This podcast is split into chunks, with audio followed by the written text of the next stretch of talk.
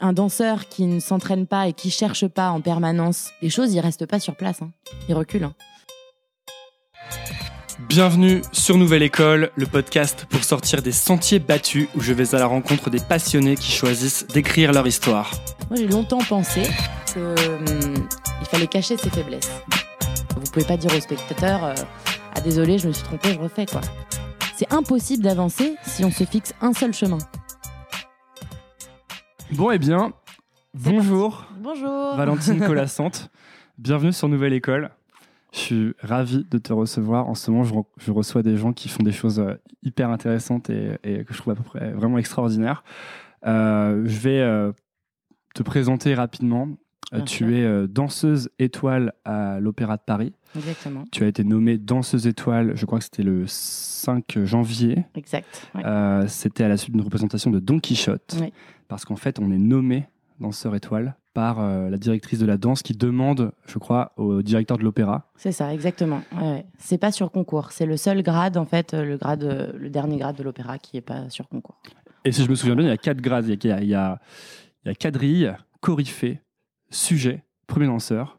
Et donc, parmi les premiers danseurs, parfois on peut être nommé danseur ou danseuse Exactement. Ça fait très militaire comme ça, mais c'est une organisation. Enfin voilà, c'est euh, euh, c'est une institution qui est ancienne et donc qui a gardé ces grades-là. Et c'est, euh, ça, paraît un peu vieux comme titre, mais en fait, euh, en gros, c'est vraiment juste euh, voilà corps de ballet. Après, euh, euh, on est plutôt remplaçant quand on est quadrille et on accède à des rôles de corps de ballet, donc tous en groupe. Ensuite, coryphée, c'est du corps de ballet avec quelques remplacements de rôles de demi-soliste. Sujet, c'est demi-soliste, donc on commence à accéder à des pas de trois, des choses comme ça, et puis remplaçant de deux rôles de soliste. Premier danseur, on a des rôles de soliste et on est remplaçant de rôles d'étoile. Et ensuite, étoile, c'est donc le dernier donc, euh, c'est le dernier stade dans les hiérarchies de l'opéra et ça se fait sur nomination du directeur. Voilà. Parce que toi, tu es entré à l'école de danse, tu avais quel âge à peu près? Alors, je suis rentrée à 8 ans, donc je suis vraiment un pur produit opéra de Paris, si on peut dire. Mais c'est intéressant parce que du coup, ça veut dire, là, tu as 29 ans, je crois. Ouais, c'est ça. Donc, euh, 29 ans. en fait, ça veut dire que ça prend 20 ans quoi, de devenir danseuse étoile. Il y a aucun parcours qui se ressemble. Il y a des danseurs étoiles qui sont nommés très très jeunes. Euh, il y a un danseur étoile qui danse encore, qui s'appelle Mathieu Gagnon, qui a été nommé à 19 ans. Donc, euh, et il y a des danseurs étoiles euh, qui sont nommés à 40 ans. Donc, il n'y a vraiment pas de parcours type. disons que c'est le rêve.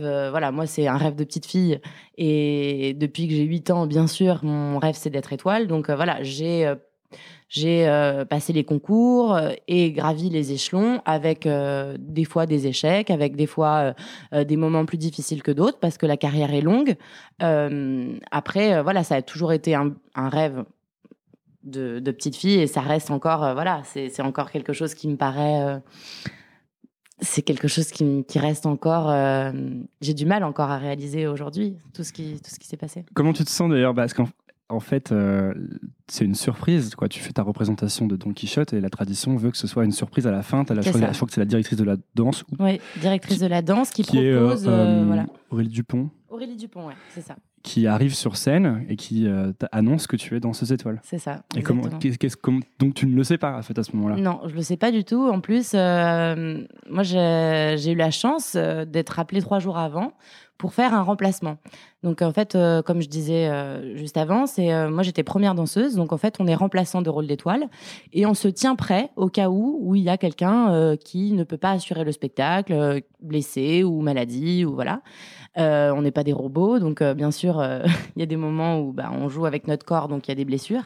Donc on m'a prévenu trois jours avant, je n'y ai pas pensé une seule seconde parce que préparer un ballet comme Don Quichotte, donc qui est l'un des ballets les plus difficiles du répertoire au niveau technique. Euh, Pourquoi? C'est un des plus bah, difficiles? C'est très très difficile techniquement. C'est un enchaînement de pas euh, très complexe. Il y a plusieurs euh, facettes dans le rôle. Le premier acte, c'est on est dans une ambiance espagnole, il faut être très festive, etc. Ensuite, il y a tout le deuxième acte qui est beaucoup plus intime, avec euh, tout un passage féerique, où on retrouve vraiment les classiques, euh, disons, les, toutes les, tous les plus grands classiques du, répertoire, c'est-à-dire avec euh, tous les tutus blancs, voilà, ça fait rêver avec la fumée, etc. Donc là, il faut être très féerique. Il faut pas du tout donner l'impression au spectateur qu'on est en train de forcer ou qu'il y a une difficulté. Et ensuite, le troisième acte, c'est Alors qu'il y a une difficulté terrible, non? Bien sûr. Bien sûr, ce qui est très difficile dans notre métier, c'est justement d'être en permanence dans... Euh, c'est un effort physique, mais ça ne doit pas transparaître. Donc, euh, on est en permanence quand un, quand on est en spectacle, on, cache cette difficulté, mais c'est aussi, enfin, on est, c'est un entraînement depuis qu'on est tout petit, c'est-à-dire qu'on ne montre pas l'effort. Dans la danse classique, c'est un sport de haut niveau, mais on ne montre pas l'effort. Ni la douleur d'ailleurs, parce que parfois j'imagine qu'il y a de la douleur quand pour certaines positions, on doit tomber sur un sur un os ou des choses comme ça. Non, non, mais, non mais bien sûr que c'est un métier qui est très difficile, mais qui est aussi un art et avant tout un art. Donc euh, notre but, c'est de faire rêver les gens, de de pouvoir euh, de pouvoir euh, raconter des histoires, de pouvoir les faire partir dans un. Voilà, on n'est pas du tout euh, aux Jeux Olympiques avec un chrono et qui fait le meilleur temps. Voilà, c'est pas du tout ça. C'est, euh, on joue beaucoup plus sur la sensibilité, sur toucher le public. C'est, voilà, moi je le vraiment en spectacle, c'est un art. Après, au quotidien, c'est un sport parce que il faut énormément d'entraînement pour masquer justement les difficultés et et entraîner son corps de manière à ce qu'il soit résistant comme un sportif de haut niveau, quoi. Parce que quand il faut faire ce genre de, de performance, voilà, par exemple Don Quichotte, c'est euh, trois actes, euh, donc c'est presque c'est deux heures et demie de ballet où on est presque tout le temps en scène. Donc c'est c'est un vrai marathon. C'est euh, et quand on sort de scène, c'est pour des changements de costume. Donc c'est vous commencez à 7h30, vous finissez à 10h du soir et vous avez tout donné quoi. Et par contre le public, si vous avez réussi, il ne doit pas du tout une seule fois sentir la fatigue ou. Ça, c'est l'objectif. Ça, c'est la, marque de la réussite du spectacle. Bah, ou pour en tout cas pour un premier bah, danseur. Oui, c'est l'objectif ultime d'un danseur, c'est-à-dire c'est de vivre à fond hum, euh, l'émotion et rentrer complètement dans son personnage et se laisser porter par ce personnage ou par la performance ou par euh, après dans les ballets contemporains c'est encore différent mais c'est quelque chose qui est très euh, important pour nous enfin moi quand je me prépare pour un spectacle je me conditionne vraiment mentalement. Euh, Comment tu fais?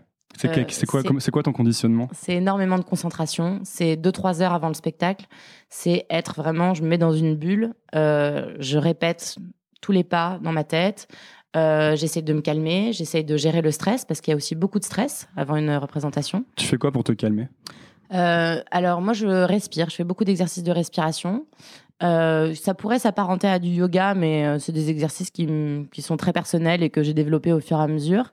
Donc, euh, j'ai toute ma petite série d'exercices pour me calmer que j'ai créé en fait finalement avec le temps. En fait, je pense que chaque danseur, il n'y a pas de méthode clé. Et vous vous en transmettez des exercices Bien sûr, on se donne des conseils entre nous. On essaie de, de, bien sûr. Enfin, il y a, y a, beaucoup beaucoup d'entraide aussi. Hein. Donc, il faut vraiment.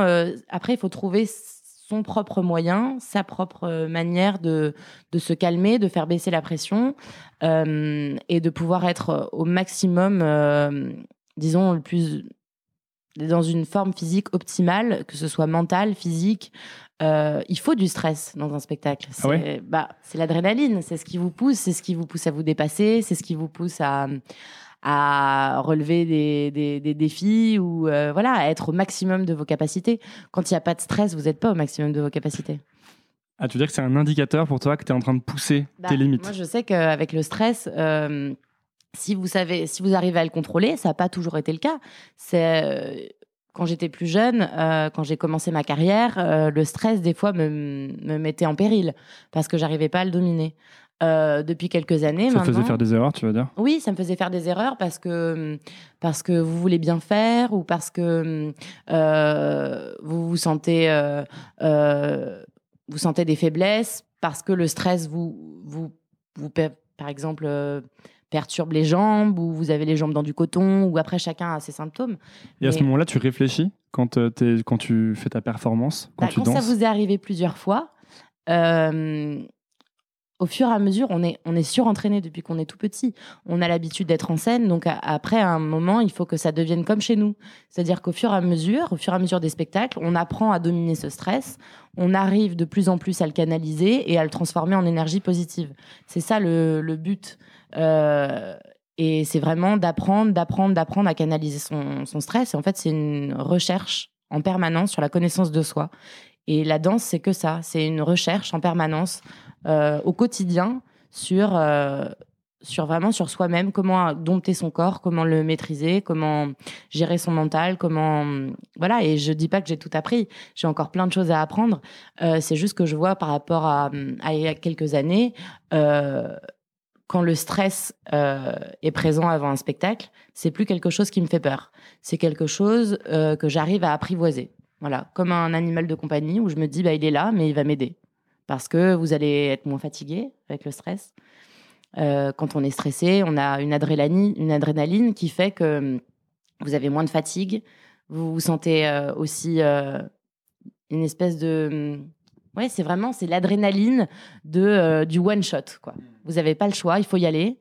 Et, et c'est maintenant et c'est pas c'est pas en répétition où on peut pas recommencer quoi. Vous pouvez pas dire au spectateur ah désolé, je me suis trompé, je refais quoi. Donc euh, voilà, il y a une. Euh, c'est justement c'est la répétition qui fait que le, stress euh, descend ou que tu arrives mieux à le maîtriser. C'est le fait de l'avoir fait et refait et refait. Ouais, moi je fonctionne beaucoup comme ça. C'est si j'ai bien préparé, que je me sens en confiance, que j'ai beaucoup beaucoup travaillé en studio, que je sais parfaitement ce que j'ai à faire en spectacle avec le stress, euh, ça devient quelque chose qui me libère et qui devient euh, porteur de sens et artistiquement aussi. C'est-à-dire que ça, vous êtes concentré. Enfin, moi, ce qui, se passe en scène, c'est que le stress disparaît au fur et à mesure et je suis portée que par l'histoire. Vous pensez même plus à la technique parce que c'est travaillé, c'est acquis. Et, euh, et après, bien sûr, il n'y a aucune représentation qui est parfaite. Après, euh, le. Comment ça? Tu fais toujours des erreurs? Bien sûr. Et tu les vois, tu les sens quand tu les fais? Bien sûr, mais après, tout notre art, c'est justement de, déguiser, de masquer, de pas le montrer, euh, de rebondir dessus. Euh, voilà, c'est des. Mais c'est peut-être des erreurs. Est-ce que c'est des erreurs qui sont certainement imperceptibles à l'œil euh, normal, comme un restaurant 3 étoiles où, il y aurait une erreur, mais on s'en rendrait jamais compte, quoi. Mais bien sûr, c'est imperceptible. C'est imperceptible pour le spectateur parce qu'il y a un spectacle, parce qu'il y a des décors, parce qu'il y, a une atmosphère, et, donc du coup, c'est imperceptible pour le spectateur. Moi, je le sais. il y a que moi qui le sais. Et, et si le spectateur s'en rend compte, ça veut dire qu'on n'a pas réussi à bien maîtriser le spectacle. On n'est pas, euh, c'est pas un, art parfait. Il n'y a pas de perfection dans la danse. C'est pas quelque chose. Euh, euh, c'est ça qui est très difficile, je pense, pour un danseur, c'est en permanence de souffrir d'une certaine imperfection. On est en permanence devant le miroir, on est en permanence en train d'essayer de se corriger depuis qu'on a l'âge, depuis qu'on est tout petit. Il faut accepter aussi qu'on n'est pas parfait et qu'on est des artistes et que hum, ça, c'est des choses que j'ai compris il n'y a pas si longtemps que ça. C'est-à-dire que. Qu'est-ce qui fait que tu les. Vas-y, dis je te bah, C'est des. Que le public aussi aime voir les faiblesses des danseurs. Enfin, c'est aussi, on est des artistes et on, si on se cache en permanence devant euh, quelque chose de très, euh, comment expliquer? Si on pense qu'à la performance, performance purement euh, sportive et technique, on va pas toucher les gens. C'est intéressant ce que tu dis parce que en, art, c'est souvent en effet la beauté est souvent dans les imperfections. Mhm. Mais alors ça veut pas dire euh, l'amateurisme quoi. ça veut dire une certaine imperfection à la limite de. Euh, bah, c'est montrer ses faiblesses aussi, montrer ses fragilités et, euh, et s'en servir comme des atouts. Tu veux dire, est-ce que c'est ce qui permet par exemple au public de, de s'identifier à tel ou tel danseur ou de préférer celui-ci ou celle-là Bien sûr. Parce qu'il y a ces imperfections qu'il aime bien chez cette. Bien sûr, et ses faiblesses et ses failles et sa sensibilité un, artiste qui va être, euh, qui va par exemple reproduire à la perfection un, par exemple, je pense à un peintre, un peintre qui va reproduire à la perfection euh, le tableau euh, d'un artiste. Hum, est-ce que vous allez être touché? Non. Vous allez être touché s'il apporte sa patte, s'il apporte quelque chose de nouveau, si euh, s'il recrée ce tableau avec sa propre interprétation. Nous, c'est ça notre rôle. Euh, moi, je suis interprète. Je j'essaye de à chaque fois qu'on me donne un rôle à danser ou que j'ai un spectacle à danser, j'essaye de le refaçonner, de le repenser à ma manière, avec mon corps, avec mon physique, avec mon interprétation, avec ce que j'imagine du personnage ou du rôle. Donc, euh, et je pense que c'est comme ça qu'on touche les gens. Moi, j'ai longtemps pensé que hum, il fallait cacher ses faiblesses. C'était quoi tes faiblesses alors un bon danseur. Bah, je suis quelqu'un de très sensible, un peu trop émotif des fois, et euh, j'avais du mal à gérer mon stress. Donc, euh, c'est des choses que j'essayais de cacher. Je me disais, je me mettais une façade en me disant. Bon, bah là, Valentine, avant d'entrer en scène, tu te blindes, tu. Tu fais comment pour te blinder? Bah, c'est mental. Il faut essayer de, hum, je me disais, tu fais abstraction de tout ce qu'il y a autour, et puis tu. Mais c'est faux. C'est pas le, c'est pas la bonne méthode. Euh, je, je pense que justement, il faut être le plus à l'écoute possible par rapport à tout ce qui se passe autour et pouvoir être le plus à même possible de réagir à, enfin, quelle que soit la situation en scène, parce qu'un spectacle, c'est euh, voilà, c'est un spectacle vivant, ça bouge en permanence, vous allez avoir des interactions avec d'autres danseurs. Vous pouvez pas tout préparer, vous pouvez pas tout calculer. Tu vois qu'il faut pas être un robot en quelque sorte. Non, il faut être attentif, il faut être euh, préparé et assez, assez calme pour pouvoir être euh, pour pouvoir être à l'écoute euh, des autres danseurs, à l'écoute de son partenaire, parce que souvent on danse à deux aussi. Donc c'est une espèce de symbiose qui doit se faire, et quand cette symbiose marche, c'est là où ça devient magique. Est-ce que tu es satisfaite de tes performances en général ou est-ce que tu es plutôt du genre à te dire euh, peut mieux faire, peut mieux faire? C'est très rare qu'un danseur sorte d'un spectacle et soit heureux ou enfin soit disons euh, soit euh, soit parfaitement content de tout ce qu'il est fait. Non, moi je pense qu'en je, je suis pas quelqu'un qui va me me mutiler après un spectacle ou être euh, triste. Voilà, j'essaie juste d'améliorer en permanence et de d'essayer de comprendre à chaque fois ce qui s'est passé, si c'était bien. Là, il y a un spectacle, c'est pas noir ou blanc. Un spectacle, c'est euh, il y a souvent des bonnes choses. il y a aussi des voilà exactement. Il faut juste prendre le positif, je pense, de chaque représentation et, avancer avec ça. Et, et, un spectacle qui se passe pas bien, c'est aussi souvent une clé une porte qui va s'ouvrir parce que vous avez trouvé, vous comprenez pourquoi ça s'est pas bien passé à ce moment-là et vous trouvez des solutions. Il faut comprendre pourquoi ça s'est pas bien passé en effet. Est-ce que toi, tu, as, tu vas analyser à chaque fois les Bien choses sûr. À chaque fois, il y a une vraie analyse du spectacle. Elle se fait comment? C'est toi qui tu regardes des vidéos? Comment ça se passe? Alors, ça dépend. Euh, on n'est pas tout le temps filmé. Des fois, je demande à me filmer parce que le support vidéo est quand même très utile pour se rendre compte de certaines choses des fois. Après, je pense qu'on est, je suis plus dans un métier où c'est la sensation et la, la réunion entre vraiment l'union entre le mental et le physique. Et donc, je pense que c'est quelque chose qui est très personnel et qui doit être, euh, c'est personne peut vous aider. On a des coachs, on a des coachs pour ça, mais je pense que c'est très personnel. Il faut avoir une recherche. Euh, moi, j'y réfléchis beaucoup seul. Euh, à comment essayer de d'améliorer les choses, pourquoi j'ai eu cette peur à ce moment-là, par exemple, sur euh, quelque chose technique euh, dont j'avais pas peur avant et pourquoi en fait j'ai eu peur? Tu le fais immédiatement après le spectacle? Ça dépend. ça dépend vraiment. Il y a des fois aussi, après un spectacle, euh, je suis humaine et j'ai juste besoin de parler avec mes proches euh, qui sont venus me voir, euh, prendre un petit verre de vin rouge et puis me détendre. Quoi. Tu, peux faire la, tu peux faire la fête, toi, ou pas? Bah, Faire la fête, on est humain. Quoi, hein. moi, je pense que c'est très important. un artiste qui danse toute la journée, qui prend jamais aucun jour de repos, qui se nourrit de rien d'autre, je suis pas sûre que ce soit un artiste épanoui. Non, non, moi, je, j'ai des amis, j'ai une vie de famille. voilà, j'ai, je sors avec des amis ça m'arrive de boire du vin rouge, euh, bien sûr. Non, il n'y a pas de. Après, bien sûr, on a une hygiène de vie qui n'est peut-être pas considérée comme normale, si je puis dire. Euh, on a euh, notre outil de travail, c'est notre corps. C'est quoi l'hygiène de vie d'une bah, L'hygiène de vie, c'est un cours tous les matins d'une heure et demie avec une barre, avec des exercices qu'on répète depuis qu'on est tout petit. Donc ça, c'est les mêmes exercices? Est-ce, est que certains exercices sont restés les mêmes depuis 20 ans? Oui, c'est, des, c'est une combinaison de pas différentes, mais ce sont les mêmes exercices. On commence par les plier, les dégager, les battements, les ronds de jambes à terre. Euh, voilà, on a toute une. Enfin, je vais pas tous les citer, ce serait trop long, mais on a tout un enchaînement d'exercices qui se fait tous les matins et c'est notre sorte de. Moi, c'est ma thérapie.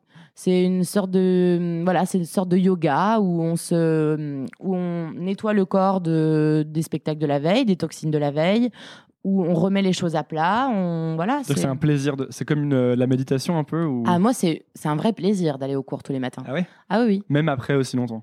Bien sûr. Ah oui, c'est toujours un plaisir parce que on est en permanence dans la recherche de quelque chose. On va pas au cours pour faire. Euh, c'est pas un entraînement euh, juste comme ça pour se maintenir en forme. Non, un danseur, c'est comme pour moi comme la bicyclette, sauf que elle est en montée un danseur qui ne s'entraîne pas et qui cherche pas en permanence des choses, il reste pas sur place. Hein. Il recule. Hein. Ça, mais du coup, elle, te vient d'où, toi, cette exigence? Qu'est-ce qui fait que certains, je prends les danseurs, mais dans plein d'autres domaines, c'est pareil. Certains ou certaines vont euh, tous les jours arriver en se disant cette fois, il faut que je monte encore un peu plus, Mhm. et d'autres non? Je crois que je suis quelqu'un de très passionné. Je crois que j'aime profondément ce que je fais. Et, et c'est vraiment. euh, c'est quelque chose qui fait partie de ma vie, la danse, depuis que je suis toute petite. C'est quelque chose qui me passionne. C'est quelque chose euh, qui, me, qui me transcende. Enfin, je pense que c'est difficile d'expliquer. Je- C'est quelque chose. C'est vraiment. euh, c'est quelque chose qui m'anime et j'en ai besoin. J'aime danser. J'aime profondément danser. C'est un moyen d'expression pour moi. Donc. euh, donc c'est quelque chose qui est qui fait partie de ma vie et qui je ne conçois pas la danse autrement que euh, je ne conçois pas mon métier autrement que euh, quelque chose qui est en permanence en progression, quelque chose qui va m'aider à me dépasser. Et voilà, c'est pour moi c'est ça le c'est ça le sens de mon métier, enfin c'est me dépasser, c'est pouvoir transmettre toujours plus des émotions au public, toucher des gens, faire rêver.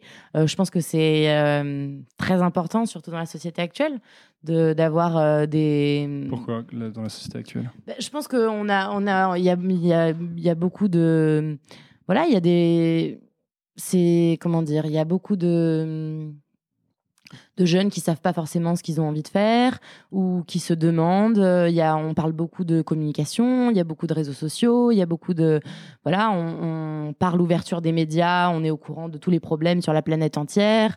Euh, on a énormément de, d'infos en permanence, d'infos, d'infos en permanence, et euh, on a peu de temps pour rêver, pour se poser, pour voilà, c'est rare les moments où, euh, même quand moi j'essaye de lire un bon bouquin, on est en permanence perturbé par le téléphone, par euh, voilà, c'est et je pense que un, un spectacle à l'opéra, par exemple, voilà, euh, d'aller voir, je sais pas, quand les gens ils sont dans la salle pendant une heure et demie et qu'ils sont avec vous, bah, vous avez envie de les transporter, vous avez envie de les faire rêver, et c'est pour ça que hum, c'est pour ça que ça passe aussi par euh, un cours le matin, par une hygiène de vie, par euh, tout ça. C'est pas euh, miraculeux.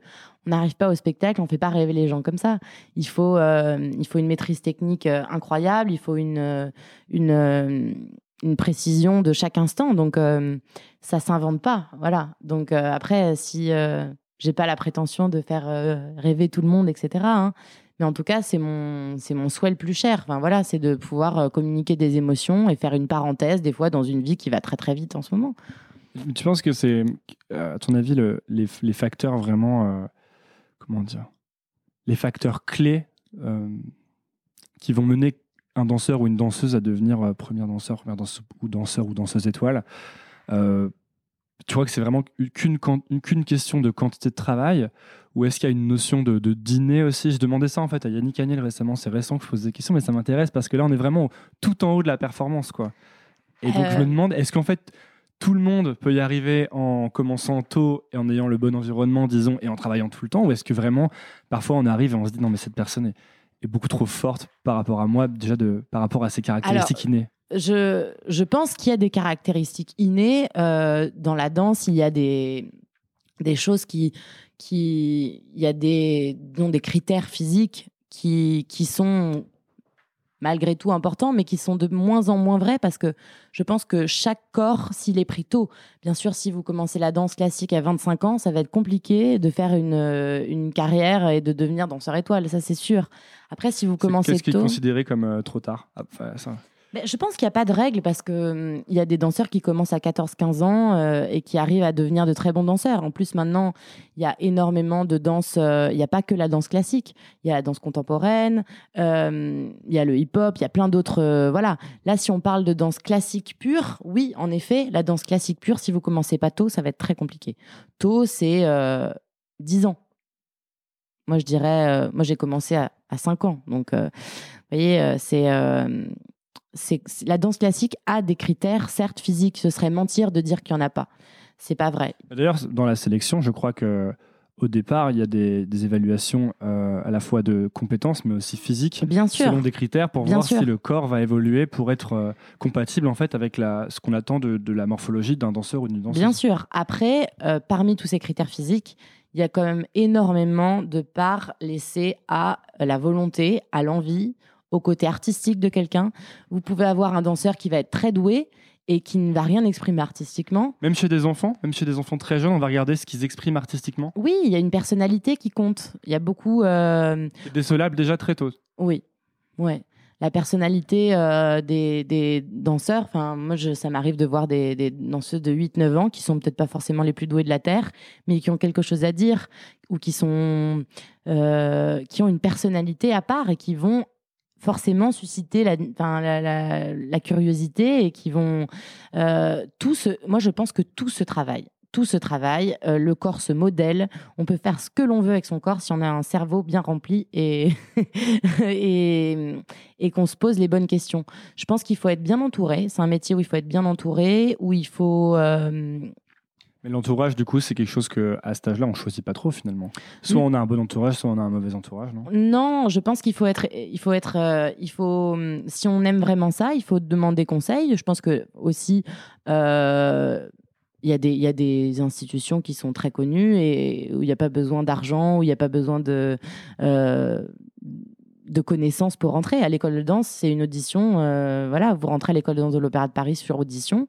Euh, c'est ouvert à tout le monde, c'est ouvert à toute la France, c'est ouvert aux étrangers, c'est ouvert à tout le monde. Et, euh, et voilà, et après, vous avez quand même euh, l'opportunité de faire un parcours. à l'école de danse, par exemple, qui est pure, qui est tout à fait gratuit. Et si vous aimez vraiment ça, Ça a l'air extrêmement difficile l'école de danse. Je regardais, euh, il y a un documentaire qui s'appelle Tout près des étoiles, je crois. ouais, Tu vois lequel oui, c'est oui, je vois. ouais. et que j'ai regardé et c'était super intéressant et je me disais waouh je voyais des, des, des, des filles des garçons de pas de 9 ans 10 ans et je me disais mais comment ils font pour avoir une telle euh, euh, une telle exigence déjà en fait? Il y a vraiment il y a une vraie exigence une vraie rigueur quoi déjà Alors, je pense que quand même, quand on est tout tout petit, je pense qu'il y a une, euh, un, disons, un vrai amour pour la danse et une vraie passion. Mais je pense qu'on le fait plus, euh, on n'est pas parfaitement conscient de ce qu'on fait. En tout cas, là, je parle pour moi. Quand j'étais toute petite, j'aimais danser, j'aimais m'exprimer, mais je me rendais pas vraiment compte de ce que ça représentait. Euh, c'est après, quand on grandit, à 12-13 ans, qu'on se rend compte, euh, mais est-ce que j'ai envie d'en faire mon métier? Euh, Est-ce que je suis assez douée? Est-ce que, est-ce que je sacrifie pas mon enfance? Est-ce que, voilà. Là, tu t'es posé ces questions à 12-13 ans? 12-13 ans, je me suis posé les questions. alors, est-ce On- que tu as l'impression que ça, vous, ça fait grandir plus vite? Bien sûr, bien sûr. parce que moi tu me dis ça je- moi c'est plus à 20 ans que je me suis dit est-ce que je suis en train de faire Non, bien sûr, il y a une maturité qui, malgré nous, arrive très vite parce que on est autonome. Quand vous rentrez à l'école de danse, euh, vous, vous êtes en internat pour la plupart, euh, parce que même, par exemple, mes parents habitaient Paris, mais ils travaillaient, ils pouvaient pas venir me chercher euh, matin et soir euh, à l'école de danse à Nanterre. Donc c'est vrai que vous faites vos valises à 8 ans. Euh, vous êtes autonome, euh, vous vivez sans vos parents, vous rentrez le week-end, euh, donc c'est vous grandissez plus vite, ça c'est sûr. Vous n'avez pas les mêmes raisonnements, vous n'avez pas, vous avez pas le- les mêmes priorités qu'un enfant de 12-13 ans, ça c'est sûr. en fait toute ta vie est à l'école de danse quand tu rentres à l'école de danse quasiment non? Bah, après, je rentrais le week-end. Euh, J'avais mon frère et ma sœur euh, qui avaient une vie euh, plus normale que moi, si je puis dire. Donc, je voyais bien comment ça se passait pour des enfants de, de, mon âge normalement. Mais vous êtes dans un, vous êtes dans un espèce de, comment dire, c'est, vous avez envie, ça vous plaît, vous dansez toute l'après-midi, vous faites l'école le matin. Enfin, moi, j'aimais profondément la danse. J'étais, j'ai pas du tout eu l'impression de faire un sacrifice. Euh, après, oui, c'est dur. Bien sûr que c'est dur. C'est un métier qui demande énormément d'exigences. Tout petit, on n'est pas euh, forcément. on- C'est pas un métier où on vous dit tous les jours vous êtes formidable. hein. Euh, on... C'est quel, ma- c'est quel, d'ailleurs, c'est quel genre de. euh, qu'est-ce qu'on vous dit d'ailleurs? Bah, c'est. Il faut nous faire avancer. Il faut euh, euh, donc euh, on insiste plus sur les défauts que sur les qualités. Il faut progresser. Alors après, chacun le vit très différemment. Moi, j'ai des professeurs avec qui ça s'est très bien passé, et j'ai des professeurs avec qui ça s'est moins bien passé. Ça, je pense que c'est comme n'importe quel rapport d'humain à humain. Je pense qu'il y a des, il y a des feelings aussi. Il y a des professeurs qui correspondent mieux que d'autres. Tu dis tout à l'heure que tu es très sensible, mais il y a un peu un côté euh, machine à broyer les faibles. Je crois qu'ils ont employé l'expression dans le oui, documentaire. Bon, alors moi, je trouve ça toujours un peu exagéré quand on dit ça, mais Non, non, mais moi, je- j'en ai aucune idée. hein. C'est juste qu'ils disaient ça dans le documentaire. L'expression était, était forte, je trouvais. Et je me disais, mais quand tu disais que tu étais très sensible, je me disais, ouais, enfin, très sensible, tu as quand même, pour euh, faire 20 ans là-dedans et arriver à devenir danseuse Ah non, étoile, mais ça, c'est sûr et certain que si vous êtes juste sensible et que vous vous effronderez à chaque remarque qu'on peut vous faire, c'est pas la peine. Ça, c'est sûr. C'est vous êtes obligé Enfin, moi, je me suis forgé un caractère, euh, voilà, où je me suis vraiment, enfin voilà, je me suis vraiment euh, blindée. Blindée. Il faut se blinder dans ce métier. C'est très difficile.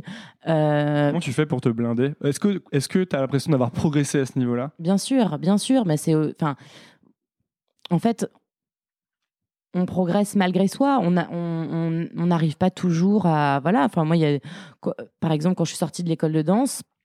Euh, je, je pensais qu'en rentrant dans la compagnie, euh, tout allait être euh, tout rose. Quoi. Je me suis dit, ah bah voilà, c'est super, t'es rentré dans la compagnie, c'est formidable, maintenant tu vas commencer à, gagner ta vie avec ça, tu vas pouvoir faire ton métier tous les jours. Mais non, c'est là d'un coup, on prend conscience que bah, c'est une entreprise où il y a beaucoup de danseurs, où il y a encore des concours à passer, où il y a de la concurrence, où, euh, où pour danser, il va falloir être, euh, il va falloir travailler d'arrache-pied. Donc vous vous rendez compte, enfin très vite, moi je me suis rendu compte que bah, c'était loin d'être fini, quoi, et que ça venait de commencer.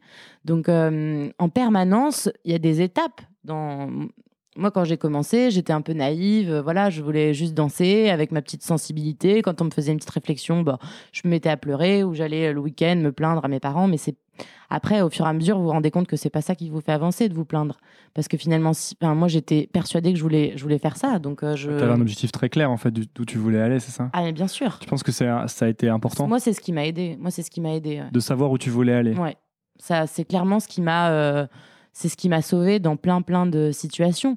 J'ai pas toujours réussi les concours, j'ai pas toujours euh, eu euh, la vie facile. Enfin voilà, hum, je suis pas forcément quelqu'un de hyper doué à la base. Euh, il a fallu que je travaille beaucoup. Tu Pourquoi tu dis ça? Tu avais le sentiment d'être moins doué que d'autres? Hum, oui, bah forcément. Enfin, je veux dire, euh, il y a des Donc là, c'est la question que je te posais un peu tout à l'heure, tu vois. Reviens sur le côté.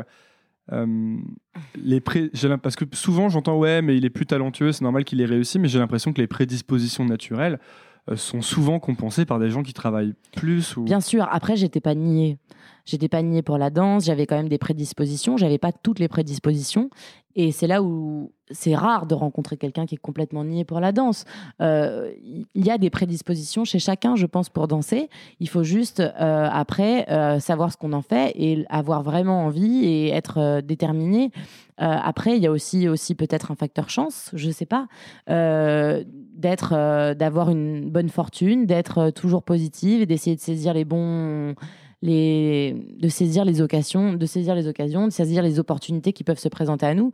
Moi, toute ma carrière, c'est ça, c'est euh, avoir, euh, ça a été à des moments rencontrer une bonne personne à un bon moment qui a su me dire ce qu'il fallait que je- j'entende ou euh, ou une opportunité, un remplacement à faire et et réussir à remplacer au pied levé sans me déstabiliser. Voilà, enfin ça a été plein de ça a été plein de petites opportunités euh, qui font que aussi c'est là où je dis qu'il y a peut-être aussi la- une part de chance dans, dans une carrière, c'est-à-dire qu'il faut être là au moment où on va vous donner quelque chose et il va falloir le prendre. Ouais, Donc mais tu euh, maximises tes chances d'être là si tous les jours tu fais le travail que tu fais depuis le début en fait. exactement. C'est-à-dire que je pense qu'il faut être en permanence avec un objectif bien précis en tête et, euh, et saisir toutes les opportunités qui se présentent, toutes, vraiment toutes. Ça, pourquoi, pourquoi t'insistes sur vraiment Bah, tout parce que euh, c'est hum, c'est très facile de se dire bon bah hum, ce sera pour quelqu'un d'autre ou bah moi finalement je suis moins douée ou euh, bah finalement euh, là aujourd'hui je suis fatiguée ou euh, bah j'ai pas envie ou c'est c'est très facile de, de rentrer dans quelque chose de plus euh, de se dire euh, bon bah c'est réservé à quelqu'un d'autre que moi voilà moi je me suis jamais dit ça tu t'es jamais Non, dit ça je me suis jamais dit ça je me suis jamais dit quand on me disait tu y arriveras pas euh, parce qu'on me l'a dit. dit Bien sûr qu'on me l'a dit. Quand je suis rentrée Qui dans te la- l'a dit bah, ça peut être euh, des professeurs, des collègues, euh, des gens de l'extérieur.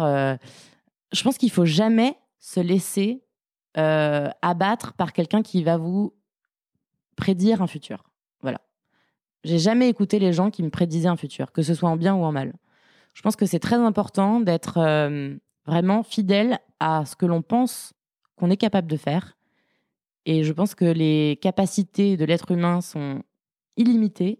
Et je pense que quand on ne se fixe pas de limites, et justement quand on ne se fait imposer par personne d'autre euh, un, un futur ou une évolution de carrière ou quelque chose, je pense qu'on va bien plus vite et bien plus loin que quelqu'un qui va être prédestiné, par exemple, même à un superbe avenir et à qui on va ouvrir toutes les portes euh, et puis en fait il va se rendre compte peut-être que bah, c'est pas forcément ce qu'il voulait. C'est en ça que tu dis en bien. Il faut même pas écouter en bien. Oui, enfin moi je, enfin que ce soit les compliments ou les reproches, je pense qu'il faut être très euh, vigilant par rapport à tout ça.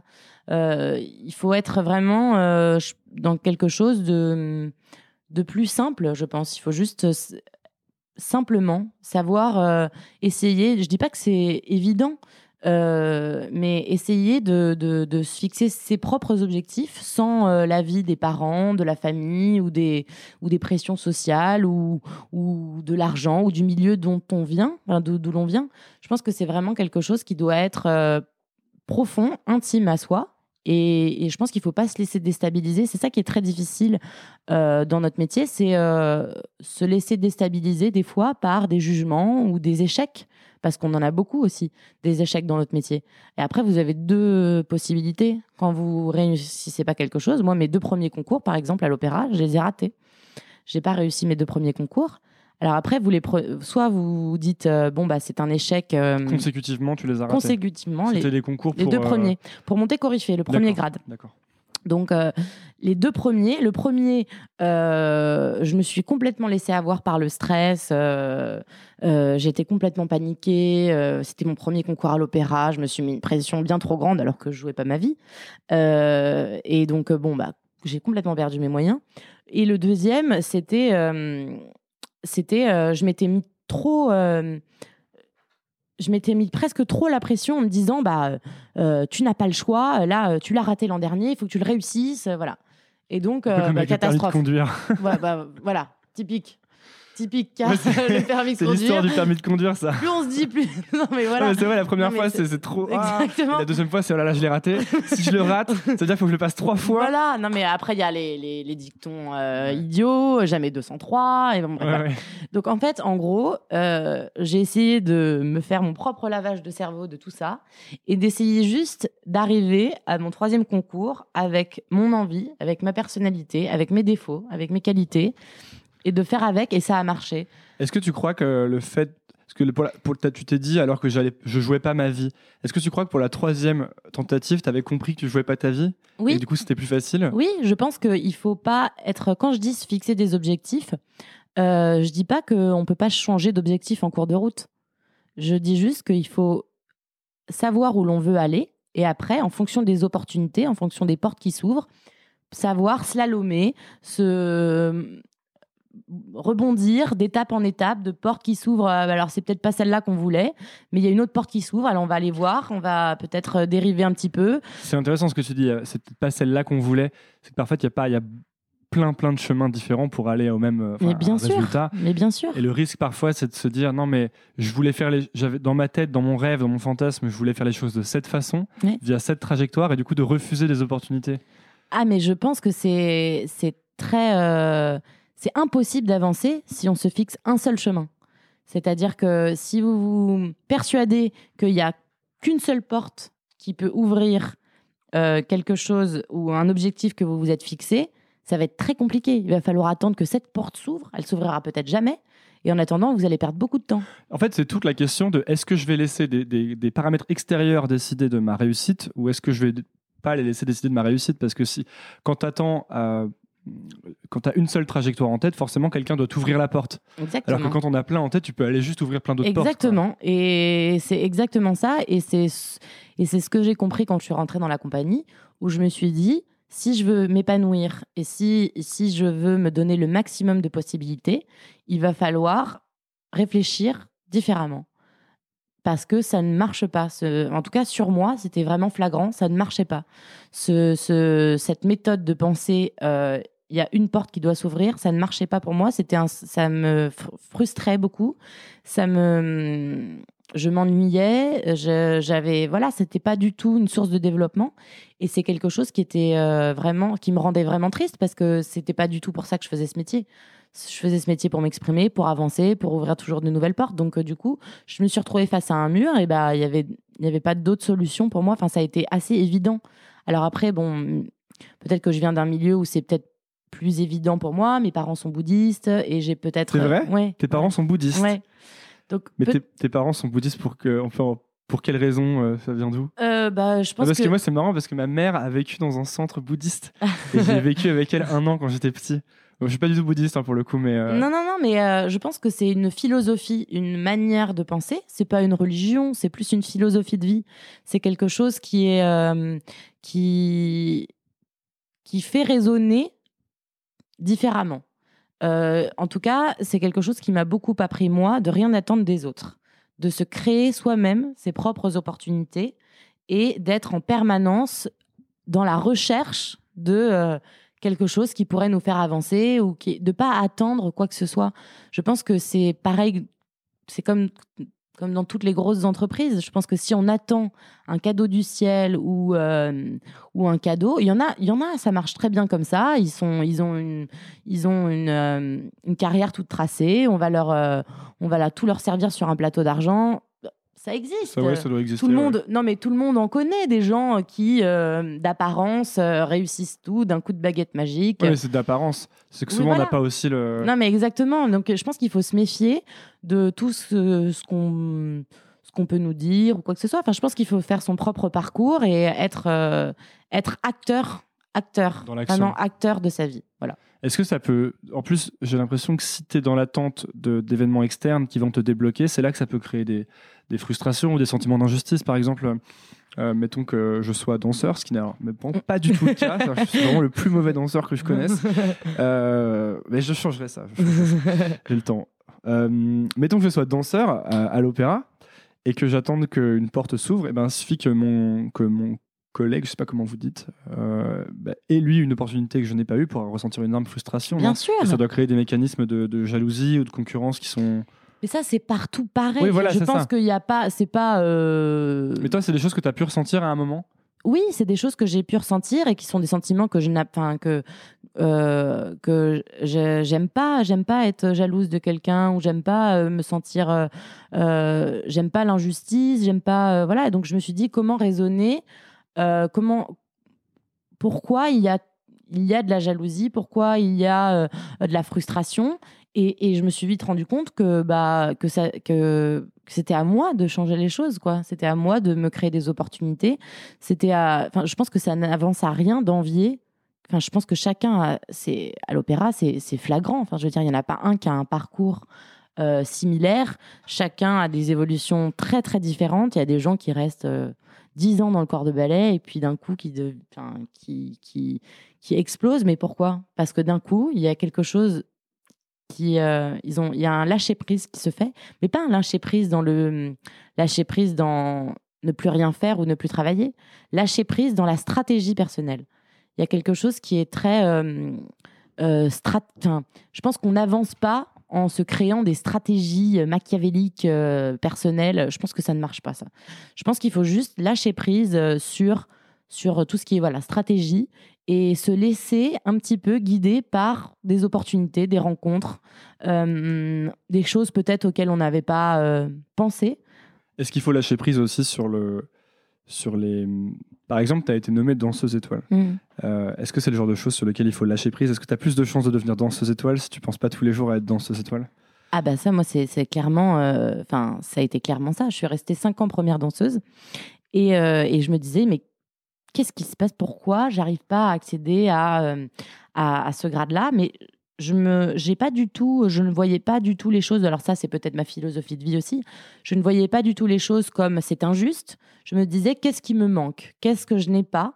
Pourquoi, euh, pourquoi j'arrive pas encore moi en scène à exprimer pleinement ce que je pense? Tu Pourquoi sentais que tu n'arrivais pas à exprimer, t'arrivais pas oui, il y avait pleinement? quelque chose en moi qui ne se débloquait pas. Je n'arrivais pas à trouver la clé. C'était pas du tout une question de direction ou de quoi que ce soit. C'était moi intimement. J'avais une barrière qui faisait qu'à chaque fois je me protégeais. Je suis comme ça dans la vie, souvent. Je me protège pour ne pas souffrir et donc je, je, je fais toute, euh, toute une sorte de voilà de des espèces de barrières que tout le monde se met pour se protéger, pour euh, et, et qui sont euh, qui sont un frein terrible quand on est artiste. Parce que comment voulez-vous toucher les gens en scène si vous mettez des, des barrières? Et en fait, ça a été euh, ça a été une grande expérience. J'ai fait un ballet qui s'appelle Le Sacre du Printemps de Pina Bausch, où on est euh, nu au sens propre comme au sens figuré. C'est-à-dire que c'est vraiment un ballet où on, rentre dans une transe impressionnante. La musique de Stravinsky, elle est très très forte. Et cette chorégraphie vous pousse à aller, vous ne sentez plus du tout, vous ne, savez plus du tout, euh, vous ne sentez plus du tout euh, de douleur corporelle ou quoi que ce soit. C'est une telle transe, il y a un solo qui est très très long, euh, qui dure à peu près ouais, 5-10 minutes, qui est très très intense, et vous perdez totalement le contrôle de vous-même, mais totalement. Et, et à la fin de ce ballet, la première fois que je l'ai dansé, je me suis dit, bah voilà, c'est ça en fait. C'est ça que tu cherches depuis 5 ans que tu toujours pas que avais toujours pas réussi à trouver. Là, as été enfin je me suis dit c'est la première fois en scène où je me suis sentie libérée de quelque chose où j'étais vraiment parfaitement moi-même sans en oubliant complètement que j'étais en représentation avec un public, etc. Et depuis ce jour-là, ça a débloqué beaucoup de choses. Et, en effet, quand tu me demandais euh, si euh, est-ce qu'on arrive au titre d'étoile en se disant tous les jours je vais être étoile, ben non justement. Je pense que le c'est pas le c'est pas ce titre c'est pas quelque chose. Euh, je pense que ça doit être une évidence. C'est-à-dire que je pense que ça doit être quelque chose qui arrive à un moment dans une carrière. Ça peut être à 19 ans, ça peut être à 20 ans, ça peut être à 25 ans. Moi, c'est à 28. Ça a été à 28 ans. Euh, c'est arrivé comme quelque chose d'une suite logique. C'est-à-dire que j'étais, j'étais plus du tout dans l'attente de ce titre. J'étais euh, dans quelque chose de, voilà, j'essayais de me trouver. J'essayais de, voilà. Et ce spectacle où j'ai été nommée, ça a été un moment de plénitude. Enfin, ça a été vraiment un moment où je me suis sentie moi-même, où je me suis pas jugée, où j'ai été vraiment, euh, à la fin du spectacle, je me suis dit, euh, voilà, j'étais contente. Ça m'arrive rarement. Et j'étais vraiment heureuse j'avais profité du spectacle à 100%. Euh, j'avais pas une once de stress, ça s'est envolé tout de suite. C'est des moments magiques, vraiment. Euh, ce soir-là, ça reste gravé dans ma mémoire parce que c'est un moment vraiment. voilà, c'est très intense, très fort. J'ai l'impression que ça a duré cinq minutes et en même temps, je pourrais en parler pendant des jours ça a été un moment, euh, ouais, une espèce de, je sais pas, d'alignement où il y, a quelque chose qui s'est produit où vous êtes en parfaite adéquation avec ce que vous pensez, ce que vous faites. Et, euh, et du coup. Ce que les Américains appellent l'état de flow, je crois. Bah, peut-être. le flow state. ouais, non, mais c'est quelque chose qui est assez incroyable. Et je pense que c'est pas des choses qu'on vit tout le temps. Mais, euh, mais je souhaite à tout le monde de le vivre une fois, quoi. C'est quelque chose qui est. Et à la fin du spectacle, j'ai même pas pensé à la nomination. Je me suis pas dit une seule seconde je veux ce titre euh, ou voilà c'était pas du tout ça.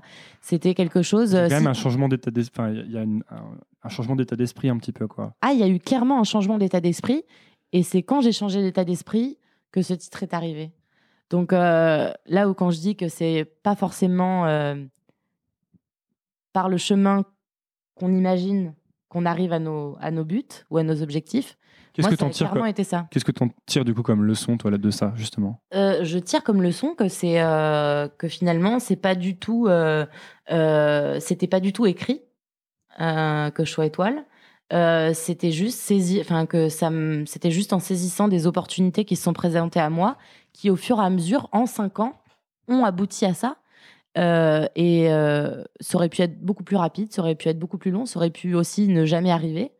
Euh, mais ça n'aurait rien changé euh, à ma démarche personnelle de saisir des opportunités, de m'améliorer, de grandir dans mon métier. Je pense qu'on n'a pas besoin d'un grade pour. Euh, alors après, bien sûr, c'est une énorme reconnaissance et c'est incroyable ce qui m'arrive en ce moment. Je, suis ravie, je suis ravie de tout ça et c'est et oui, ça change le regard des, des autres. Mais ça, c'est intéressant. C'est-à-dire que ta, démarche personnelle, en fait, elle doit être indépendante de, des, comment dire, des marqueurs de réussite externe en fait. Bien sûr, bien sûr. Je pense que c'est euh, il y a une grosse notion de plaisir aussi dans ce que tu dis. Ça va être très bateau ce que je vais vous dire, mais on, on oublie souvent que c'est pas le, le, résultat ou la fin en soi qui est importante, vraiment. Enfin là, moi, je l'ai clairement compris. Enfin, c'est vraiment le chemin, comment vous y arrivez, ce que vous apprenez en chemin. Euh, les portes que vous prenez en chemin, les connaissances que vous faites, euh, le tri que vous faites aussi parfois par, euh, par rapport à des gens qui vont vous blesser ou qui vont freiner par exemple quelque chose en vous ou qui vont vous atteindre. Vous comprenez avec le temps comment vous entourer, à qui vous pouvez faire confiance, quels, quels sont les quelles sont les choses que vous avez envie d'encore d'améliorer? Quels sont vos points faibles? Euh, Comment ça peut devenir des atouts? Voilà, c'est toutes ces, questions qui, que je me pose depuis que je suis toute petite. Euh, je n'ai même pas résolu, je pense, un dixième de toutes les questions que je me pose. Mais euh, et je pense que ça va venir avec le temps, mais toujours dans cette démarche-là. Pas du tout dans la démarche de d'acquérir ou d'avoir un grade ou une... Voilà, je pense que si on on fait tout par rapport à la reconnaissance des autres, on se perd en fait. Je pense qu'on se perd tout simplement. En parlant justement des gens autour de toi, tu trouves qu'il y a un... Est-ce que tu as l'impression qu'il y a des points communs entre les gens qui ont réussi à, bah, à passer l'école, à ensuite entrer dans le corps de ballet et ensuite à avoir une carrière euh? Euh, Par rapport aux étoiles de l'Opéra de Paris?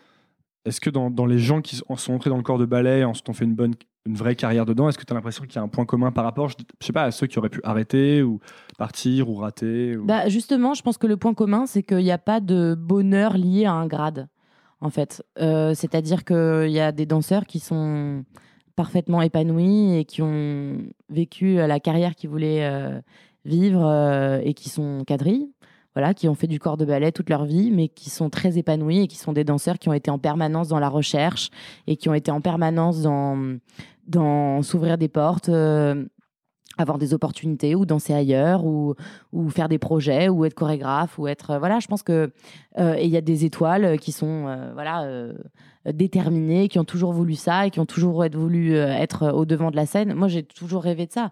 Depuis que je suis toute petite, je voulais être devant, enfin, je voulais porter des rôles, je voulais raconter des histoires, je voulais porter un balai sur mes épaules, je voulais être devant, je voulais être, enfin, je voulais exprimer, euh, voilà. Ça, je pense que c'est différent à chacun. C'est dans ta personnalité, ça. Je sais pas si c'est dans ma personnalité. Je pense que, en tout cas, c'était euh, pour moi, c'était étant donné que, que je rêvais d'interpréter les grands rôles du répertoire classique, euh, voilà, il n'y avait pas d'autre moyen pour moi, dans, dans ma tête, d'interpréter ces rôles-là euh, si, si j'arrivais pas à devenir soliste. Donc euh, oui, c'était... pour moi, ça a été évident et je pense que si ça n'avait pas été à l'opéra, peut-être que j'aurais ouvert d'autres portes, j'aurais pris d'autres décisions. Je sais pas. Enfin, je voilà, j'ai 28 ans, ça arrive à un moment parfait pour moi où, euh, où j'ai dansé des seconds rôles, où je commençais à avoir, le, à avoir fait le tour de ces seconds rôles-là et où j'avais, envie de danser euh, des rôles. Moi, j'ai énormément de chance. J'ai, enfin, à chaque fois, les choses sont arrivées euh, au bon moment pour moi et je suis, et je suis très, très reconnaissante de tout ça. après, si ça n'avait pas été le cas, si ça avait été différemment, j'aurais pris d'autres décisions. Je serais peut-être euh, partie, j'aurais peut-être pris une année sabbatique, j'aurais peut-être exploré de nouvelles pistes, je serais peut-être revenue plus forte, je serais, peut-être revenue avec euh, d'autres bagages et peut-être que ça se serait passé plus tard à l'opéra. Je sais pas, je sais pas ce qui se serait passé, mais il y a tellement de possibilités. Je veux dire, euh, là, je suis danseuse de l'opéra, danseuse étoile de l'opéra de Paris. Je suis ravie, j'aime profondément cette maison, c'est normal, c'est eux qui m'ont formée. Je suis très attachée à cette maison parce que j'y ai grandi et que forcément j'ai symboliquement, ça a énormément de valeur pour moi et, euh, je suis pas sûre de réussir à être très objective. Pour moi, c'est la plus belle maison et c'est là où je voulais être et c'est là où je voulais danser. Euh, après, si ça avait été différent, si j'avais pas été nommée étoile, j'aurais peut-être fait d'autres choix de vie. Enfin, je veux dire, il n'y a pas que l'Opéra de Paris. Euh, bien sûr, enfin, je pense qu'il y a il y a 50 milliards de possibilités à chaque fois. On n'est on est jamais face à un mur. J'y crois pas une seule seconde. Moi, je crois pas qu'on qu'on est bloqué dans une situation. Je crois pas. On est bloqué devant une situation si on n'arrive pas à changer d'angle, quoi. Si on n'arrive pas à penser à une autre façon d'avancer, quoi. Bah, je pense qu'à partir du moment où on est bloqué, on est, c'est obligatoire de, de, de, se forcer à réfléchir différemment. C'est un conseil qu'un type m'avait donné, euh, dont je me souviens. Je sais pas pourquoi je me suis souvenu longtemps de ce truc. Euh, j'étais à San Francisco en stage et alors vraiment à l'époque, je voulais absolument être entrepreneur et, et j'avais rencontré un, type de Google ou de Facebook, euh, un type assez, assez important. Et euh, je l'avais vraiment rencontré 15 euh, minutes dans un Starbucks parce que mon boss lui avait demandé de me rencontrer. Et, euh, et je m'étais en plus rendu compte que j'étais. Enfin, que tout ce, que, ce dont je lui parlais, c'était vraiment pas très sérieux. quoi. Et lui, il m'avait dit De toute façon, tout ce que tu me dis, ça n'a aucune importance. Le seul truc qui est important, c'est que tu restes jamais bloqué. En fait.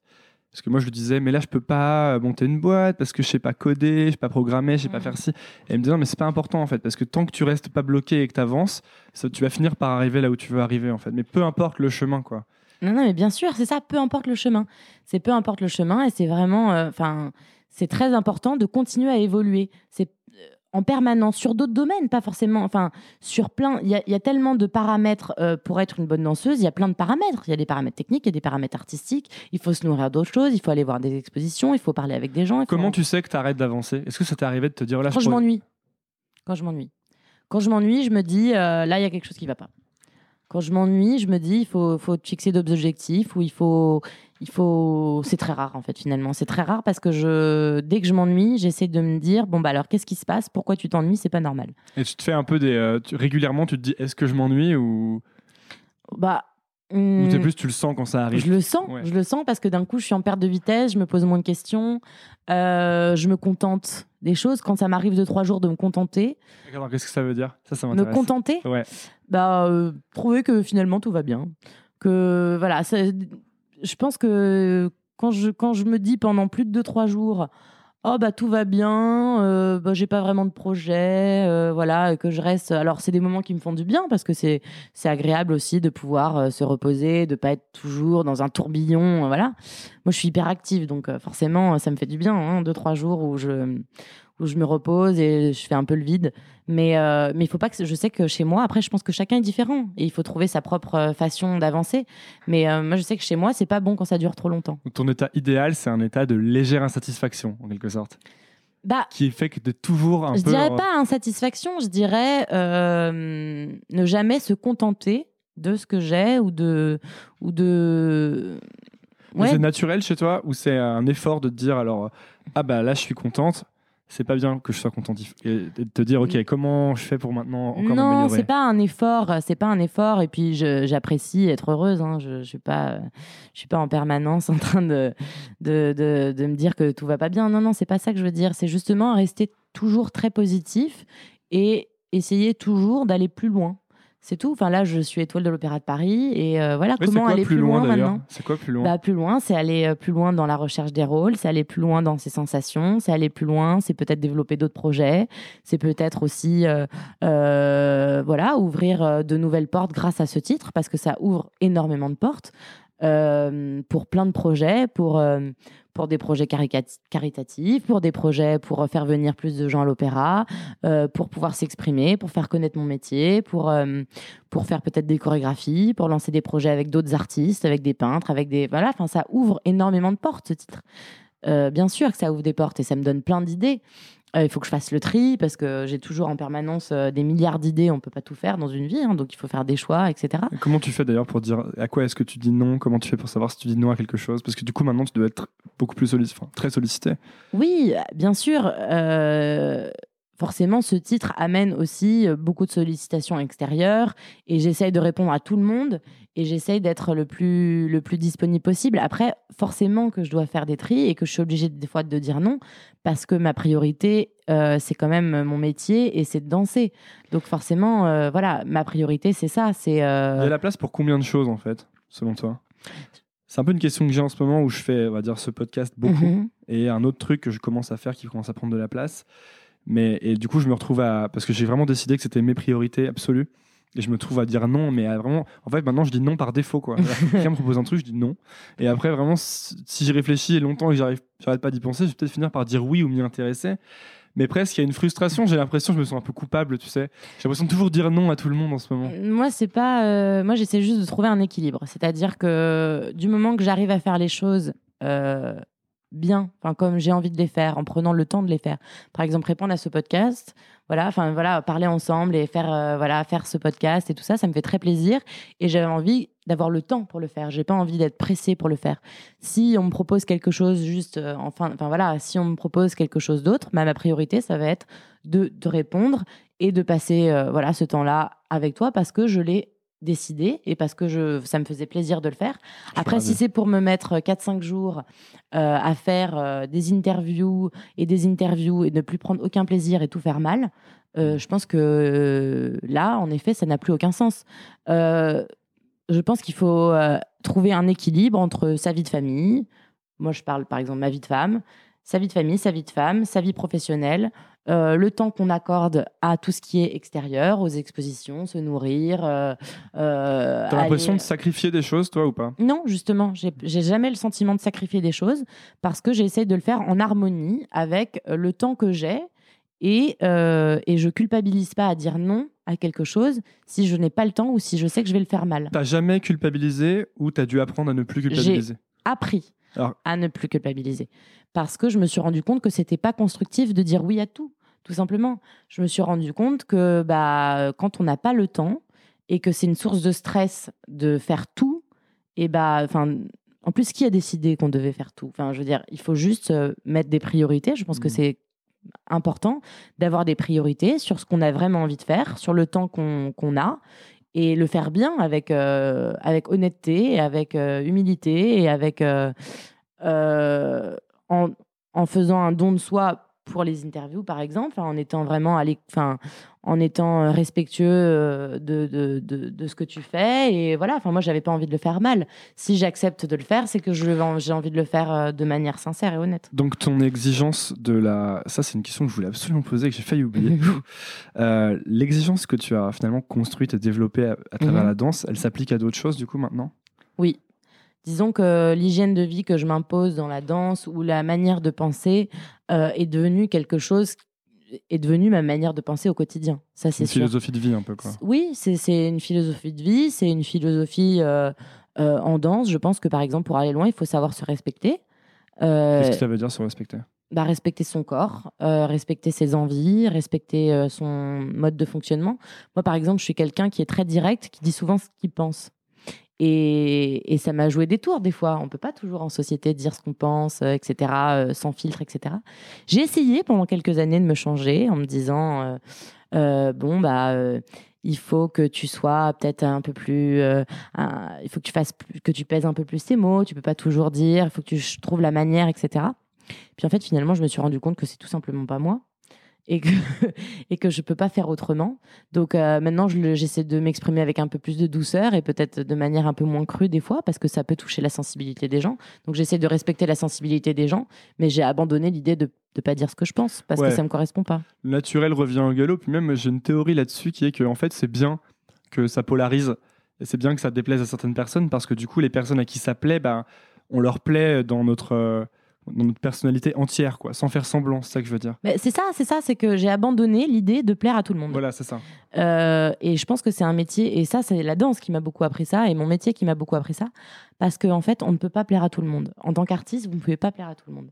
C'est Et- même d'ailleurs plutôt mauvais signe si on plaît à tout le monde. Bah, je sais pas si c'est mauvais signe ou bon signe. En tout cas, moi, j'ai vite compris que si j'essayais de faire plaisir à tout le monde ou que j'essayais de plaire à tout le monde, je perdais mon identité propre et du coup, je perdais euh, mon, tout simplement euh, mon identité, ma manière de m'exprimer et, et, et ce pourquoi je fais de la danse depuis que je suis toute petite. Donc, euh, en fait, il y a des, ça s'est fait malgré moi, c'est-à-dire que j'ai abandonné l'idée de plaire à tout le monde Et, à qui t'essaies de plaire alors? À toi? C'est ça? J'essaie de plaire à personne, j'essaie d'être le plus proche de, et le plus honnête avec moi-même quand je raconte une histoire, quand je suis en scène. Euh, j'essaie d'être euh, le plus honnête possible avec euh, les gens avec qui je parle et avec qui. et même par rapport à moi-même, j'essaie d'être le plus honnête possible en scène et, et, dans la vie, en fait. Après, c'est pas toujours simple, bien sûr, parce qu'il y a des moments où bah, on va pas bien, où on est plus triste, où on est plus préoccupé, où on a des, où on perd quelqu'un qu'on aime et où je, voilà, il y a énormément de, de facteurs dans la vie, mais je pense qu'il faut avoir, euh, euh, il y a énormément de de changements dans une vie et euh, on peut pas savoir euh, ce qui va nous arriver, mais en tout cas, je pense que c'est très important. En tout cas, moi, c'est comme ça que je me sens bien, c'est d'être le plus honnête possible avec les gens qui m'entourent, avec mon métier, avec euh, voilà, j'en ai fait une devise quoi. Tu dis parfois il y a des, on est moins bien, il y a des choses qui nous arrivent. Euh, comment tu fais euh, pour justement quand le mental lâche un peu, ou en tout cas est plus faible, comment tu fais pour garder ton, bah, ton niveau d'exigence ou en fait réussir à, à faire quand même le travail, tu vois, chaque jour? Bah, c'est là où euh, la danse m'aide beaucoup. C'est là où je me rends compte que c'est une énorme soupape euh, pour moi de décompression et de voilà, c'est un espèce de c'est un moyen pour moi d'évacuer en fait beaucoup de choses. Pour moi, la danse c'est quelque chose quand ça va pas bien, je mets tout dans la danse ou dans mes spectacles ou dans ma manière de composer ou de ou de- d'interpréter les rôles. En fait, je dans me sers art en fait quoi. Ouais, je me sers complètement de, de tout ce qui m'arrive au quotidien dans mon art. Donc, euh, c'est le sens ressortir quand tu danses, etc. C'est ça? Ah oui, oui. euh, les... Il y a eu des moments dans ma vie où c'était pas forcément évident et, euh, et je, et je m'en suis servi dans, dans mon art et ça a été un. C'est génial parce qu'en fait, vous évac... enfin, moi j'évacue comme ça en fait. C'est mon, c'est mon moyen d'expression. C'est, c'est comme ça que je fonctionne. Et c'est pour ça que je peux pas me passer de danser d'ailleurs. C'est parce que c'est mon moyen d'expression. C'est, le, le- c'est mon plus beau moyen d'expression. C'est intéressant, c'est il y avait dans le documentaire que j'ai regardé, donc dont j'ai parlé déjà Mhm. trois fois, il y avait un, un danseur étoile dont j'ai oublié le nom qui disait qu'il était devenu père et que justement ça, maintenant il dansait avec ça, que ça lui donnait euh, plus, enfin plus, de poids, il disait, plus Mais de. En fait, je pense que chaque artiste. S'il prenait tout ce qu'il avait dans sûr, sa vie, mais bien sûr, parce que je pense que chaque artiste, quand vous voyez euh, une danseuse euh, avant qu'elle soit mère et après qu'elle soit mère, il y a un changement qui s'effectue, bien sûr, parce que euh, on se nourrit de notre vie. Enfin, on se nourrit de, de, de- de rencontres qu'on peut faire, on se nourrit de de de, de choses qu'on peut vivre dans nos, nos- nos vies sentimentales, dans nos vies familiales, de, de, de conflits qu'on peut avoir. De, voilà, on se nourrit de tout ça. Et après, forcément, on est des artistes. Donc forcément, Ouais, ça, ça. se lit après sur un artiste. Et euh, donc vous faites avec, il y a une maturité aussi qui s'invente pas. Euh, moi, j'ai pas la maturité d'un danseur qui a 40 ans et qui a déjà fait plein d'expériences. Et euh, voilà, il y a un espèce de, c'est c'est comme ça. Enfin, c'est euh, obligatoire. On se, un artiste se nourrit de ce qu'il vit.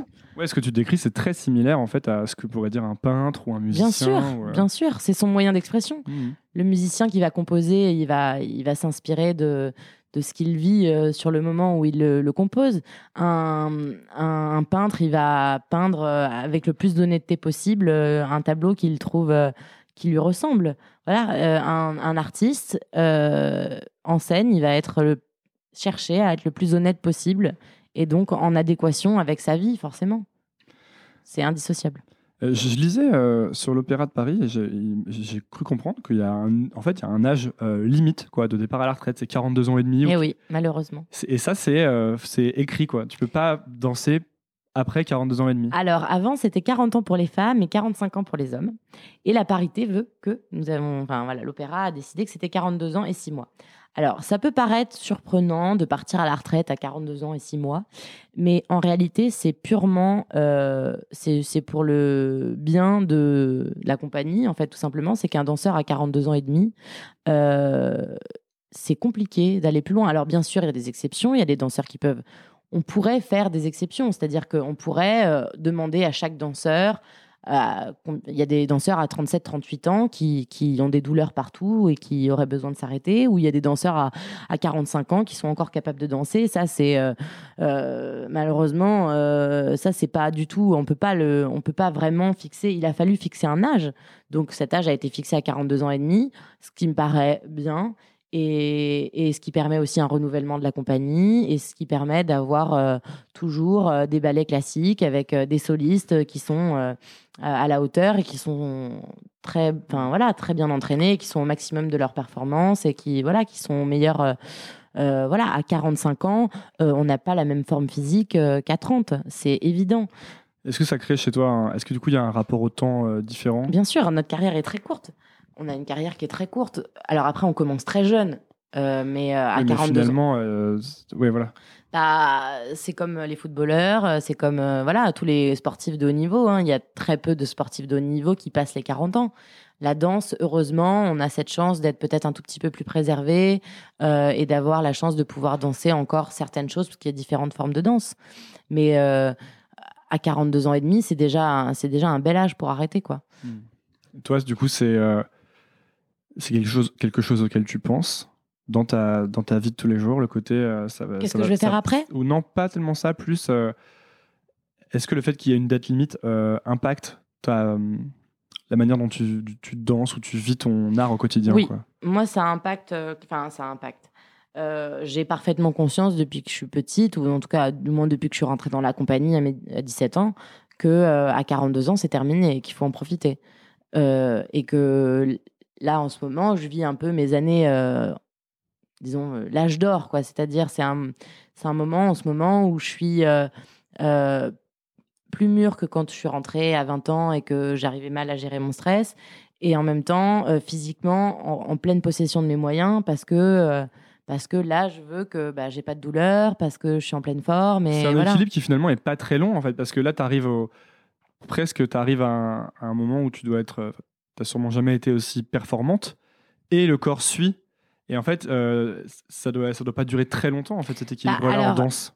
Après, c'est un équilibre à remettre en permanence. Enfin, c'est, c'est un équilibre qui doit se trouver en permanence, même jusqu'à 42 ans et demi. C'est-à-dire qu'après, il y a aussi la maturité qui prend le dessus sur le physique. On a peut-être moins la capacité physique de s'entraîner 8 euh, heures par jour, euh, comme quand on avait 20 ans. Mais en attendant, on a plus de métiers, on a plus d'expérience, on sait mieux gérer notre stress, on a souvent déjà dansé les ballets. Donc, du coup, il y a une, euh, une sorte de hum, maturité et d'entraînement et de et déjà de, de réponses à certaines questions qui sont il y a déjà des réponses qui sont apportées et on sait comment gérer notre corps. Plus on avance, plus on sait comment gérer nos douleurs, plus on sait comment gérer notre physique, plus on sait comment gérer notre mental. Donc il y a une très grande force aussi. Euh, quand vous passez 35-36 ans, vous avez une force que n'ont pas. Euh, moi, j'y suis pas encore, mais quand je vois les progrès qu'on fait euh, quand je vois l'évolution que j'ai faite entre, quand j'avais 17 ans, quand je venais de rentrer dans le corps de ballet, et maintenant, donc en 12 ans, sur, les, sur la gestion de mon corps, sur la gestion de mon stress, etc., c'est énorme. Donc, euh, certes, après le physique, il commence à y avoir des douleurs, etc. Mais donc, c'est pas un facteur inquiétant, en fait Non, moi, c'est pas quelque chose qui m'inquiète. Après, par contre, je suis parfaitement consciente qu'à 42 ans et demi, euh, c'est terminé euh, et qu'il faut préparer autre chose et que, voilà, il faut, faut voir un petit peu. Pour l'instant, euh, c'est pas la, priorité. Euh, parce que j'ai plein de projets, j'ai envie de danser, j'ai envie d'en profiter. Mais par contre, j'ai conscience qu'il faut que j'en profite. Non, plus sans doute, est-ce que la meilleure manière de préparer l'après, c'est pas de le faire hyper bien maintenant? Tu sais? Bah, alors après, c'est un peu particulier dans notre cas parce que euh, à 42 ans et demi, euh, on peut plus faire ce qu'on fait. Ouais, mais je veux dire, du coup, si tu, euh, par exemple, le fait que là tu sois danseuse étoile crée plein de nouvelles opportunités qu'il n'y avait pas avant, sans doute. Ah, mais eh ben, est-ce si tu es une grande danseuse étoile et que toute ta carrière est excellente, et eh ben, est-ce qu'au moment où tu arrêtes, finalement, tu n'as pas justement toutes ces opportunités qui ont fourmillé et même si tu peux plus danser, en fait, bah, tu as toutes ces choses qui, sont, qui se sont créées, tu vois? Bien sûr, bah, j'espère. J'espère avoir le choix, j'espère avoir plein d'opportunités, c'est tout ce que je me souhaite. Euh, pour l'instant, je ne sais pas. je sais pas, mais euh, j'espère en tout cas, oui, avoir des milliards de projets, de possibilités, d'idées, et euh, voilà. Et, mais il n'y a pas de raison pour qu'il n'y en ait pas, en fait. Voilà, je pense que c'est encore. je pense que ça dépend pas d'être étoile ou pas, ou d'être. voilà, je pense que ça dépend de de comment on y a pensé, de comment, de quelles opportunités on saisit et de faire des choix intelligents qui correspondent à ce que l'on pense et à ce qu'on, voilà, euh, à ce que l'on est, quoi, et à ce que l'on a envie de faire, tout simplement. Euh, est-ce qu'il y a des, est-ce que tu, as dit que tu lisais. Oui. Est-ce qu'il y a des livres qui t'ont beaucoup, euh, je sais pas, aidé ou et motivé, influencé, disons, dans ta manière de voir les choses, ta philosophie de vie? Mmh, Alors, des livres, je pense que c'est un peu, euh, c'est difficile de donner un livre ou un film. des livres que tu as, beaucoup offert peut-être ou beaucoup recommandé. Euh, il y a non, j'ai pas. Euh, je pense que c'est euh, très personnel et je pense que dans chaque livre, je, je, tire quelque chose qui me correspond ou qui, ou qui m'intéresse. Je lis pas non plus que des livres euh, philosophiques ou voilà, ou je lis pas que des grands romans. Je lis mmh. aussi, je lis aussi des thrillers, des, des, des films. Enfin voilà, je vois des films, des comédies, des voilà. Et je pense que j'ai des conseils comme ça. Enfin voilà, je donne des petits conseils de temps en temps où je parle de. J'aime bien échanger et débattre sur des livres. Après, j'ai pas un livre en particulier que je conseille ou que ça, ça dépend, ça dépend vraiment. Ça, je j'adore aller dans une librairie et regarder des quatrièmes de couverture et me dire ah bah voilà ça ça me parle, ça ça m'inspire. Je connaissais pas l'auteur et puis je me retrouve à lire un bouquin que je connaissais pas et finalement à lire tous les bouquins. Et là, je suis en train de lire un livre sur euh, de Wayne Biars. C'est un professeur de danse qui a une euh, manière de concevoir la danse qui est très euh, particulière. Euh, parce qu'il a une vraie. c'est un professeur qui cherche depuis 20-30 ans à ouvrir la danse à d'autres, à aussi des amateurs, à dire que ses cours ne sont pas uniquement réservés aux professionnels. Et c'est très intéressant ce bouquin. Et donc, c'est si je peux recommander, oui, allez, un bouquin que je peux recommander en ce moment, si on veut s'ouvrir un petit peu à la danse, c'est très aussi C'est très pédagogique, c'est très philosophique. ça explique un peu le monde de la danse aussi. Donc c'est un livre de Wayne Biars. Et, et c'est, magnifique. Il n'y en a qu'un de lui. Donc, et il s'appelle comme. Oui, ça s'appelle. Ah, mais j'irai voir, je t'apprécie. Ouais, voilà. voilà, mais c'est, c'est, un très beau bouquin. Voilà, donc si je peux en conseiller un sur ça reste sur la danse. J'aurais voulu citer autre chose, mais pour l'instant, c'est ce que je dis en ce moment. Bah, merci beaucoup, Valentine Colassante, d'être venue sur Nouvelle École. Euh, est-ce que les gens peuvent euh, aller te voir bientôt? Alors en ce moment, je suis sur une création de James Thierry, le petit-fils de Charlie Chaplin. Euh, on fait toute une chorégraphie, enfin il est en train de chorégraphier quelque chose dans les parties publiques de l'Opéra Garnier. Donc c'est assez nouveau pour moi parce que j'ai l'habitude de danser sur une scène. Donc euh, là, c'est vraiment dans les parties publiques de l'Opéra Garnier. Et ça se passe, euh, donc c'est à partir du, de mi-mai et c'est à l'Opéra Garnier. Voilà, donc si vous voulez venir me voir, c'est c'est ici que ça se passe. et euh, les gens peuvent te suivre peut-être sur les réseaux sociaux. Bien sûr. Instagram, c'est ça? Ouais, Instagram et Twitter. Merci beaucoup. Merci. Merci beaucoup d'avoir écouté. Si ça vous a plu, c'est maintenant que vous pouvez m'aider et je vais vous dire comment. Premièrement, abonnez-vous à Nouvelle École sur votre application de podcast. C'est hyper facile. Et si vous êtes sur Apple Podcast ou iTunes, vous pouvez laisser un avis, 5 étoiles de préférence. Ça m'aide beaucoup à bien référencer le podcast et à le faire découvrir à d'autres personnes. Si vous voulez me suivre sur les réseaux sociaux, c'est sur Instagram que je poste et que je suis. C'est donc underscore nouvelle école. Underscore, c'est le tiret du bas. Si vous voulez recevoir trois recommandations de ma part chaque vendredi par email, il vous suffit de laisser votre email sur le site nouvelleécole.org. N'importe quel champ d'email sur le site vous donnera accès à cette newsletter où chaque semaine je partage trois choses qui m'ont plu. Ça peut être des livres, des applications que j'utilise, des films ou des documentaires que j'ai vus. Enfin, dernière chose, si vous voulez me soutenir financièrement, c'est possible. Vous pouvez le faire via Patreon c'est à patreon.com slash nouvelle école podcast et les dons commencent à 2 euros à peine. Et après, libre à vous de donner ce que vous voulez. Tous ces liens sont dans la description de l'épisode. Voilà, j'ai fini. Merci beaucoup et à la semaine prochaine. Nouvelle ça à l'ancienne.